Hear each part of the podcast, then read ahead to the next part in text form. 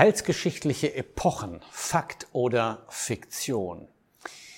Wenn man davon spricht, dass es so etwas gibt wie verschiedene heilsgeschichtliche Epochen in der Bibel, dann reagieren manche sehr skeptisch. Sie sagen ja, warum denn? Hat Gott sich etwa geändert? Hat er seine Meinung geändert? Oder wusste Gott nicht, dass der Mensch versagen würde und hat sich da neue Regeln ausgedacht?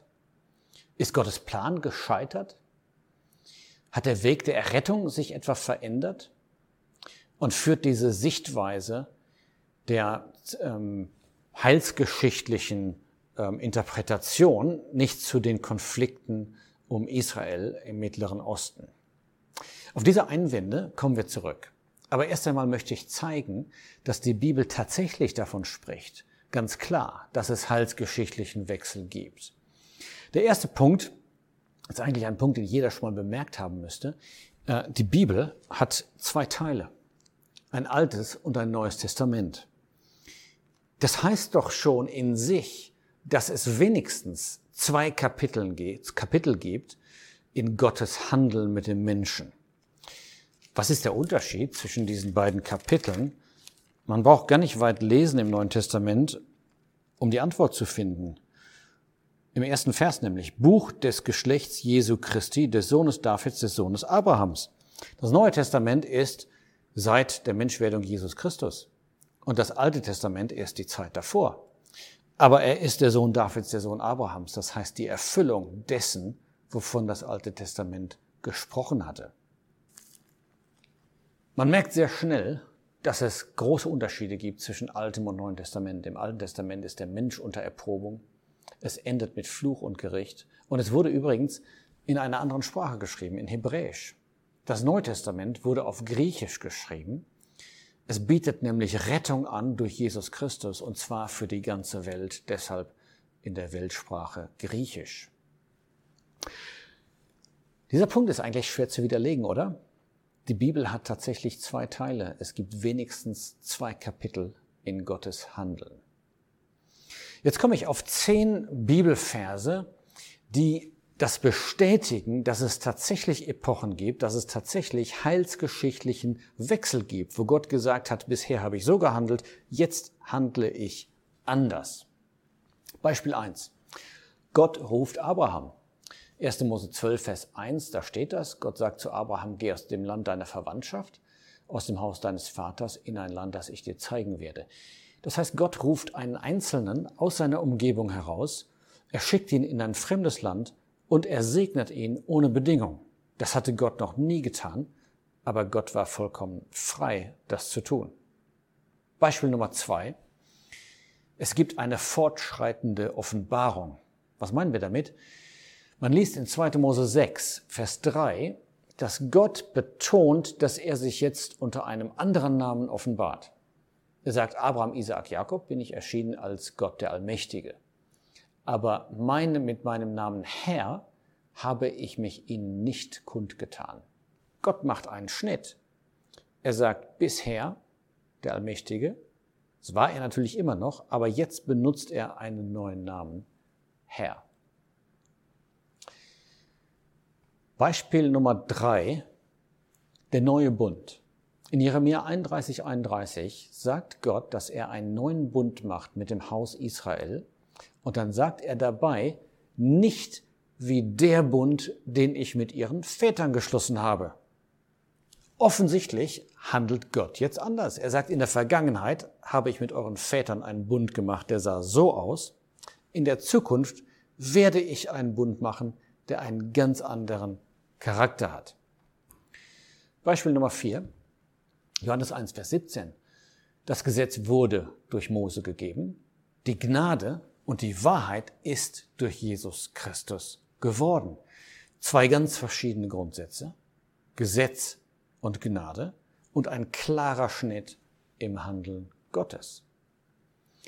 Dazu Römer 6, Vers 14, ihr seid nicht unter Gesetz. Das hätte man mal einem Juden sagen sollen. Natürlich war er unter Gesetz. Also hat Gott die Spielregeln geändert.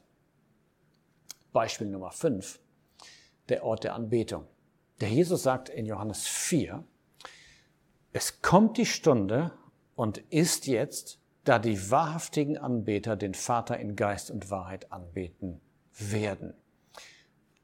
Also vorher war es anders. Da betete man in Jerusalem an. Das war der Ort, den Gott ausgesucht hatte. Aber jetzt kommt eine neue Stunde. Es kommt eine andere Anbetung in Geist und in Wahrheit. Und dann Anbetung des Vaters. Diesen Namen kannte man gar nicht in diesem Sinn im Alten Testament. Beispiel Nummer 6. Petrus sagt, dass wir geistliche Schlachtopfer bringen. Kapitel 2, Vers 5 im ersten Brief. Und Opfer des Lobes, so heißt es in Hebräer 13, Vers 15.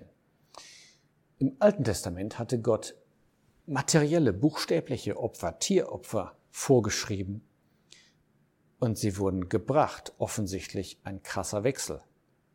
Beispiel 7, das Priestertum. Im Neuen Testament steht plötzlich, dass wir, alle Gläubigen, ein Priestertum sind, um geistliche Schlachtopfer darzubringen. Im Alten Testament gab es eine Klasse von Priestern, nämlich die Familie Aarons. Beispiel Nummer 8. Gottes Offenbarung. Ich habe eben schon gesagt, sie war schrittweise, aber es gab einen Zeitpunkt, da kam sie zu einem Abschluss. In Hebräer 1, Vers 1 steht, nachdem Gott vielfältig und auf vielerlei Weise, ja, progressiv, ehemals zu den Vätern geredet hat in den Propheten, hat er am Ende dieser Tage zu uns geredet im Sohn. Das war die vollständige und endgültige Offenbarung Gottes. Offensichtlich ein klarer heilsgeschichtlicher Wechsel. Beispiel Nummer 9. Hebräer 10, eigentlich das ganze Kapitel, ist eine Gegenüberstellung der alten Haushaltung und der neuen Haushaltung, nämlich den Opfern im Gesetz und dem Opfer Christi. Die Opfer im Gesetz waren ein Schatten, Christus das Ebenbild, ja, die Sache selbst. Die alttestamentlichen Opfer machten die Anbeter nicht vollkommen, aber im Neuen Testament werden die Anbeter vollkommen gemacht, was ihre Stellung angeht. Im Alten Testament eine jährliche Darbringung, im Neuen Testament ein für allemal. Im Alten Testament der Priester stand, aber jetzt hat Christus sich gesetzt.